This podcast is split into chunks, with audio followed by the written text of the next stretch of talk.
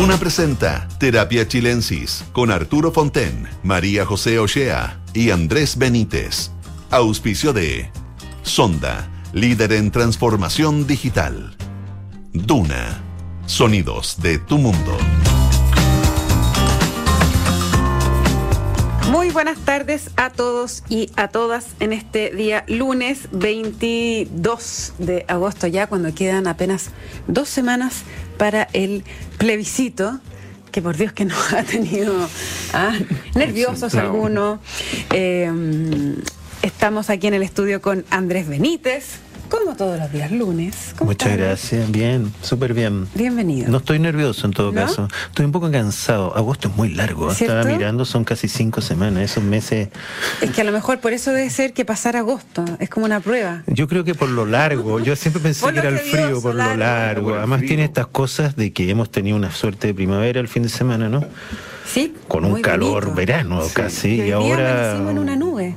Todo el día nublado, o sea, bueno, pero bien, gracias. Qué bueno. Arturo Fonten, ¿tú qué tal? Muy bien, muy bien, muy bien. Muy contento de estar aquí. ¿Aprovechaste de la pequeña primavera de ayer? Sí, sí, caminé un poquito por ahí, sí. Qué bueno. De todas maneras, uno se da cuenta que uno es ciudadano del solo, ¿no?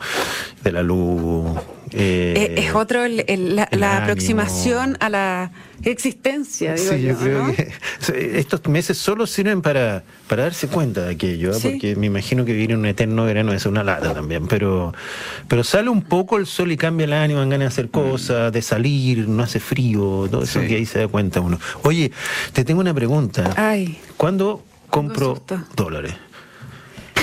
Mira, si yo, pudiera contestarte esa pregunta, créeme que no, sé si estaría aquí. Probablemente estaríamos. No, pero bueno, hay una de las cosas que yo me imagino dentro, porque tampoco yo sé, el dólar viene subiendo bastante, sí. por razones... esta mañana, creo, no sé cerró. La, eh, la, semana pasada tuvo el récord del alza del tipo cambio en, en una semana, y entre muchas cosas que están pasando, porque el dólar se mueve, por, eh, ¿no?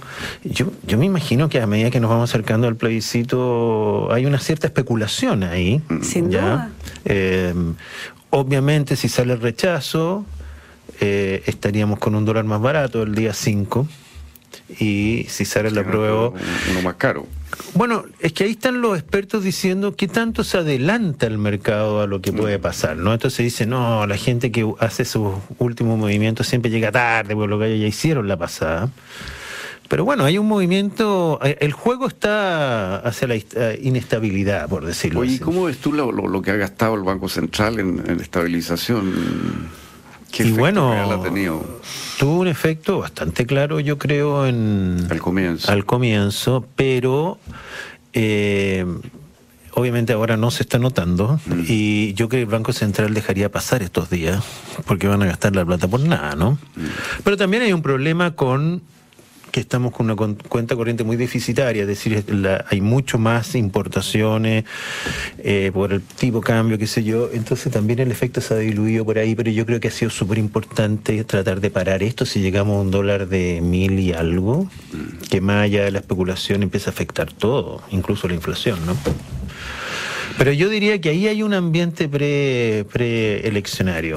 Ahora, siempre pasa con las elecciones, que se empieza a, notar en el... Sobre todo las elecciones que tienen... Ahora, tú dices que, eh, para entender bien, que si gana el rechazo, probablemente el dólar baje el lunes. Ya, pero el, si gana el apruebo, ese costo ya está hundido. Podría ser, eso ya es más difícil, sí, porque hoy día como si va a subir, o sea, si llega cerca de mil, que yo no sé, no sé, no estoy dando un consejo para dólar, por si acaso, pero uno ve... Bueno, pero llegó a Lucas hace poco. Sí, pero si llega, pero ese es un precio que la gente estimaría que es alto.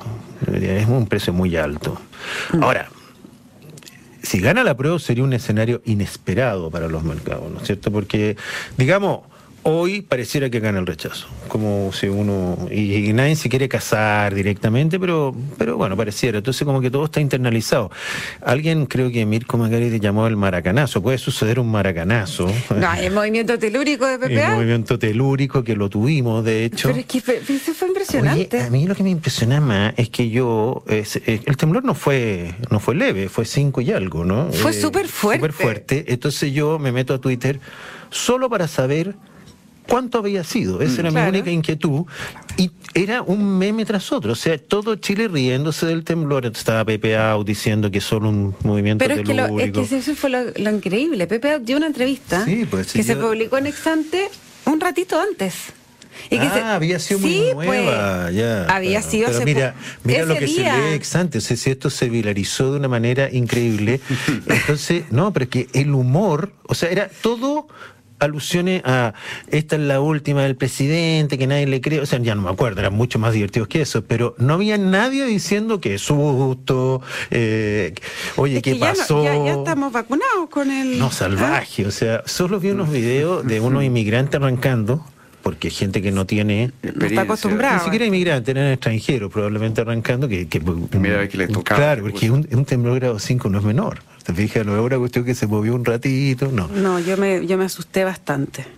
Bueno, Increíble eso que los, pero- perros, los perros ladran antes del Sí, movimiento. pues los, los perros sienten antes. yo me desperté por el ladrido y ahí caché Claro, el se venía. perro...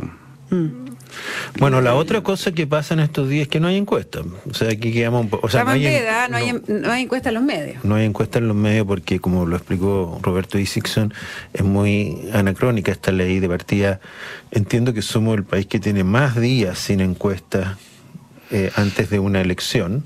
No, eh, No tengo ese dato, la verdad. eh, pero las encuestas se siguen haciendo y circulan por medios informales, por WhatsApp, por, eh, no sé, por grupos de no sé qué cosa. Eh, la ley es muy explícita en decir que no puede haber encuestas en medios de comunicación, pero es una ley muy antigua en ese sentido. Entonces se hace más, incluso más elite el recibir información de encuesta, porque tenés que ser amigo de alguien para que te la Para que te la manden. Sí, ahora la, la, la Academ eh, hace ya varios meses que circula los domingos por los teléfonos. O sea, Pero es un grupo muy reducido si tú piensas en la cantidad de gente que la debe ver. O sea, eh, uno... ahora el- lo que no sea. A mí no me llega, te llega a ti, pero eso A mí no me soy llega. parte de ese grupo. Te lo voy a reenviar, te la reboto inmediato. Eh, no, pero lo que no tengo claro por la ley que dices tú, que sería interesante eh, saber, ¿qué pasa? Porque hay, hay cuentas de Twitter que se han hecho muy famosas en eh, la previa a la academia. O sea, Sebastián Rivas, quien era antes uno de los infiltrados aquí en Radio sí. tiene un programa que se llama Esperando la Academ, con dos periodistas más, y se llena de gente. ¿Ah, sí? Se- pero se llena. Empieza a las 8, creo, del... Y eso puede seguir. Yo entiendo que sí, po, porque si en medios de comunicación No, y no medio para no puedo creer que existe eso, esperando la academia. Esperando la academia. Ah, debe funcionar en momentos muy álgidos, porque Pero después- to- to- todo este, no, Esperando la academia partió hace, no sé, uno, dos, un mes Pero y ¿cuánta medio. Ah, gente tiene? Cuando tú claro. dices tiene muchos seguidores, tiene un orden de magnitud. Cinco, po, por lo menos. No, no, era de cientos. No, claro, pero, pero lo que quiero aclarar es que debe ser a propósito del plebiscito, hay que Pero esperar la academia en un no, mes de mayo. No, claro, no, pues en tiempos La- normales Pero, no. oye, pero es una ley absurda. O sea, yo entiendo que hay una ley, y me parece razonable, y en muchos países hay una ley que limita la difusión de encuestas dos o tres días antes del, del acto electoral, para que no- justamente porque el incentivo para hacer una encuesta trucha en ese momento y desorientar a la población es muy alto. Entonces, tiene una cierta lógica. Pero 15 días, o sea, 12 días, es una cosa absurda. Eh, Es una cosa que, que más bien lo que hace eh, eh, es estimular las encuestas truchas por las redes, que donde no hay ningún control, nadie hace el filtro, eh, nadie se da mucho por Sí. aludido. O sea, yo creo que esto, esto se presta para fake news, te fijas. Eh, Ahora nosotros las vamos a estar dando todos los lunes, no se preocupen. No, no se puede. No se puede, pues. Pero se nos va a salir. Bueno, digamos que por lo menos la última encuesta dio un escenario bastante, bastante Parecido. y parecido. Incluso el, en la prueba bajaba un punto en la cadena o algo así, pero no había cambiado nada. Lo que habla de que esta decisión, asumiendo que las encuestas están midiendo lo correcto, ¿no es cierto? Esta decisión está bastante estabilizada, pese a las campañas televisivas, pese a esto que el gobierno ha sido un actor muy relevante en, en- en la cosa de la prueba.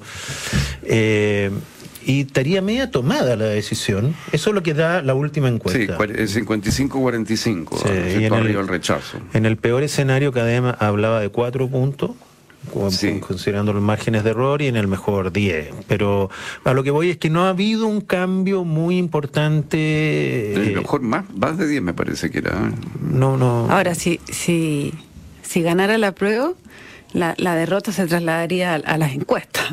¿ah? Porque llevamos con los, encuesta, los encuestadores mucho tiempo ya diciendo que, Sí. que gana el rechazo. No hay ninguna que dé otro, otro Ninguna. resultado. Todas las encuestas le dan ventaja al rechazo. Pulso Ciudadano, que tiene este voto probable, le da mm, 53-46 arriba el rechazo. O sea, Ahora, la tercera hizo una cosa bien interesante el día domingo. Eh, ah, ¿verdad que estás tú acá ya? Mira tú, José. mira no, pero ¿te acuerdas que hicieron una cosa de revisión de redes sociales? Sí, no, hicimos un- publicamos un estudio de, un- de un- una consultora que se llama Rebaño, que ellos hicieron esa... Me encantó el nombre, rebaño. Bueno, ¿no? Sí. Bueno, porque para digital la cosa Sí. se mueve como rebaño. Eh, ellos hicieron un análisis de las preferencias que se ven en las distintas redes sociales, en Twitter, en Facebook, en Google. Ahora ahí, Instagram. ahí me, me impresionó que Google es bastante claro, en- se repite un poco lo de la encuesta en torno al rechazo y a la Mm. prueba, pero no así en Instagram, Es más prevista. es más aprobista y Facebook un- también un poco más. Ahora No, Instagram... no, no. Twitter. Twitter. Facebook es más eh, rechazo. Ok, eh, Instagram es más joven, me imagino yo. eso, es lo que dice. ¿eh? El- Entonces, el único grupo etario donde el rechazo pierde es el grupo 18-30. pero muy interesante, pero para no quedarse solo en las encuestas, esta lectura de redes sociales, ¿no es cierto? Daba resultados bastante parecidos. eh, por lo tanto, ahí hay otro dato. Si- Si uno empieza a mirar más cosas. Y un dato no revelado por la tercera, pero parece que sí, es que en la encuesta del gobierno dan, dan lo mismo. Han gastado harta plata en encuestas. Eh, eso fue publicado en la tercera PM Sí, el otro día, sí, sí. como 500 millones, no tengo idea. Sí. Todo- estas cosas son estudios, porque no se pueden, hacer- el gobierno no puede hacer encuestas. No son encuestas, son eh, eh, tomarle el pulso a la opinión pública. Claro, es tomarle el Algo así. pulso a la opinión pública, pero Bueno, eso pero- habla de también, uno advirtió la semana pasada, una cierta apertura al rechazo que vamos a hacer después, Giorgio Jackson recibiendo la centro... a- Una bastante Sí. apertura, me diría yo. Como que O ya sea, las cartas del gobierno las está viendo un poquito. Eh, el presidente sigue, el- ayer en Chilevisión fue muy duro también, sigue jugando su juego de jefe de campaña, como le digo yo, en vez de jefe de Estado, pero en fondo, eh, pero está muy duro en el sentido de que ayer volvió a decir que era mejor la prueba para no empezar todo de nuevo, cosas así, ¿no? Pero ah, todo indica, todo tiene un olor en que, la, en que salvo que haya una sorpresa, hoy día el rechazo sigue siendo la opción preferida. Sí, así, así parece. Ahora, Boric es un. Si sabe algo es ganar campañas, digamos, ¿no? Ganar elecciones. Y está jugado a eso. Pero, mm, pero todo indica que va a ganar el rechazo. Ahora, dos semanas eh, es tiempo en política. Sí, pero era sabe, un mes pero- también era tiempo, vamos en dos semanas, se ha hecho todo lo que se puede. Es que ¿sabes lo que y me luego la desaprobación es muy alta Sí. y el tema de delincuencia, el tema de inflación está golpeando mucho. Si tú ves, el rechazo es muy alto en el norte, es muy alto en el sur, los lugares donde hay mayor problema de violencia. Y también, eh, digamos, también hay re- mayoría de rechazo en la región metropolitana, mayor distancia. Entonces, como que uno mira el conjunto, da la impresión de que ganaría, ganaría el rechazo. Ahora, lo otro que planteó ayer el presidente y que ha abierto una polémica esta mañana es que a él le parecía redundante hacer nuevamente un plebiscito de entrada. Sí. O sea, repetir ese mecanismo. Algunos eh, han dicho que, que no les parece que tiene que hacerse un nuevo mecanismo, o sea, un nuevo eh, referéndum, sobre todo para establecer la fórmula por la cual se haría o se seguiría el proceso constituyente.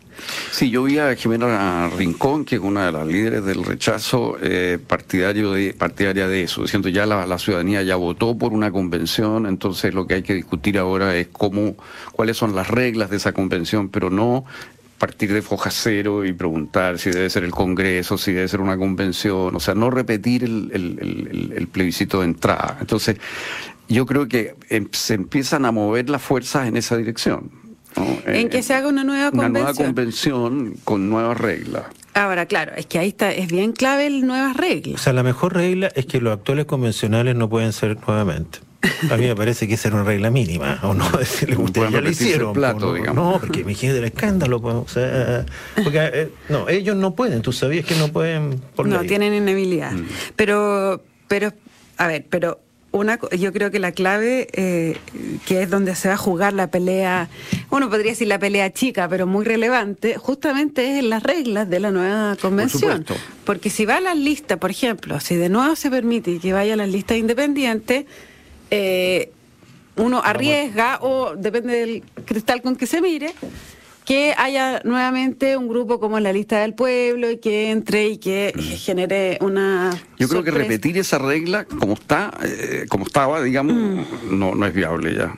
Algunos hablan de mantener la de la paridad, por ejemplo. Que sí, eso sí. sí, pues, eh, pero la de lo independiente, eh, que yo pienso personalmente que fue una de las causas del fracaso de la convención, porque finalmente, y esta es mi interpretación, bueno, como todo lo que yo digo, si bien no, pero eh, yo creo que los independientes no son independientes, están más casados que, que nadie con una causa. Ese es el problema para hacer una constitución. Entonces, y lo que yo entiendo sucedió, pero tú sabes más, es que los independientes se empezaron a aliar entre ellos pero por sus causas mínimas. Te fijas, oye, vótame tú en esto. Claro, porque no podía haber una, eh, una lista nacional de independientes, entonces eran listas locales pero las listas locales se fueron asociando entre sí en base a dirigentes, claro, de causas específicas, ¿no es cierto? Entonces eh, eh, fue un poco una miscelánea lo que llegó a la convención.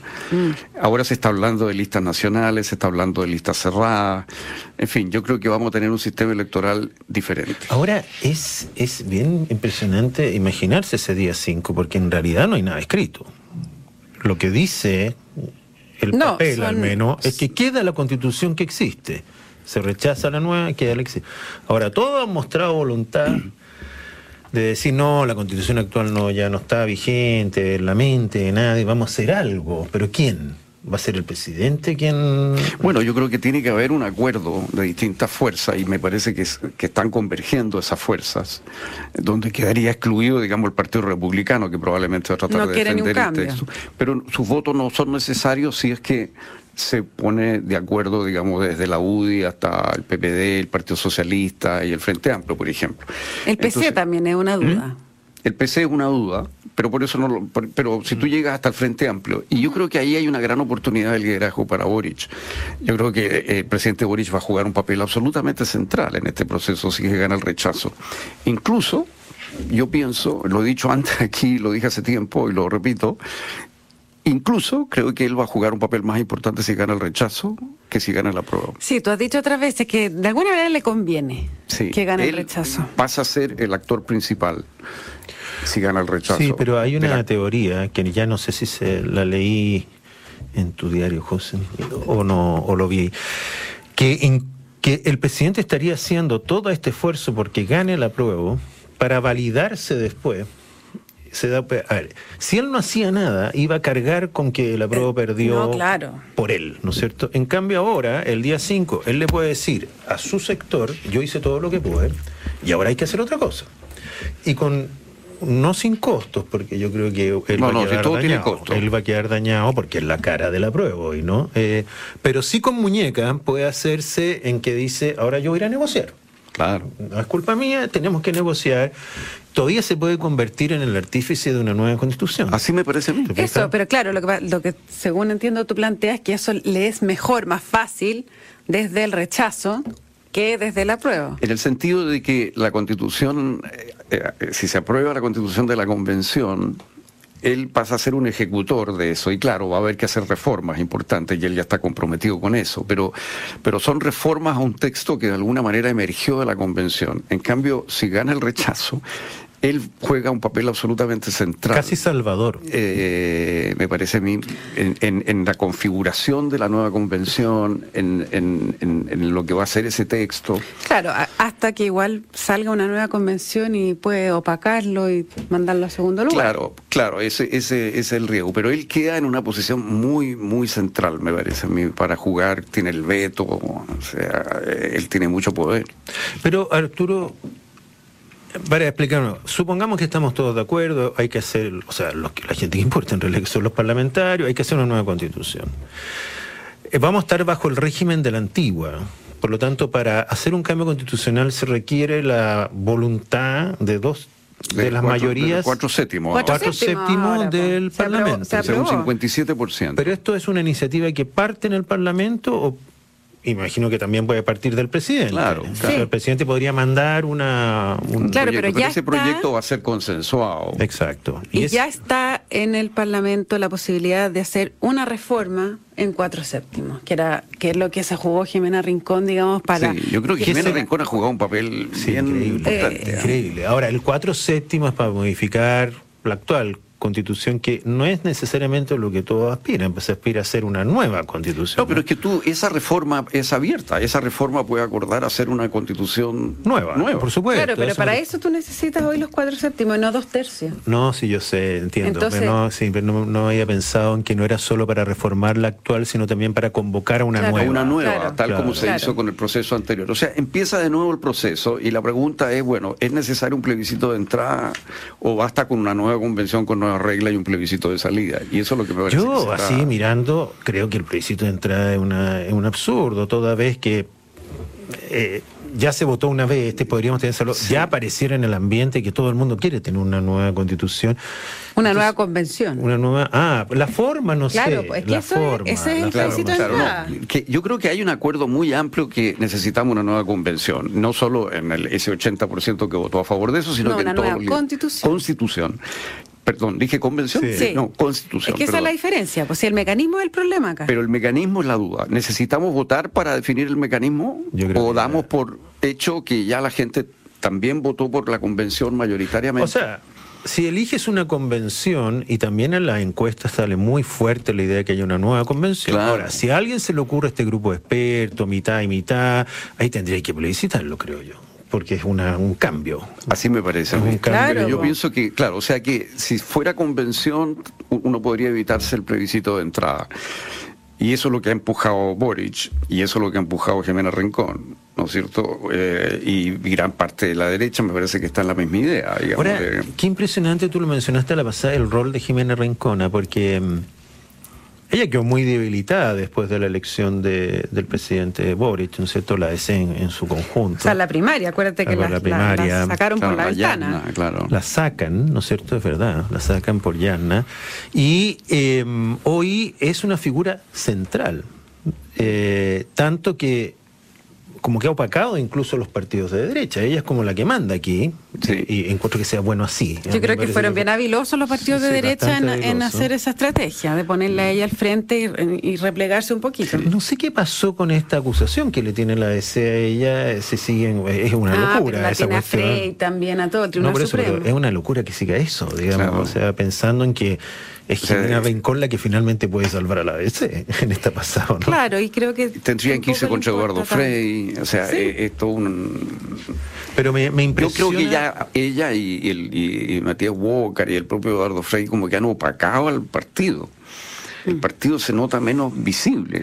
Oye, pero esta frase típica en política, nadie, nadie muere o nunca ¿Se se, han, muer- muere. ¿Se han visto muertos? Este ¿cómo es un caso de, re- de resurrección, por decirlo así, eh, y lo digo en serio, in- in- digamos increíble. Si piensa tú que el presidente tiene menos de seis, bueno, tiene siete, seis meses en el gobierno, ¿cuánto lleva? Seis O meses. sea, estamos hablando de una persona que hace menos de un año la habían jubilado la política prácticamente, no sé si cierto, fue bien indigno, lo hicieron, la sacaron.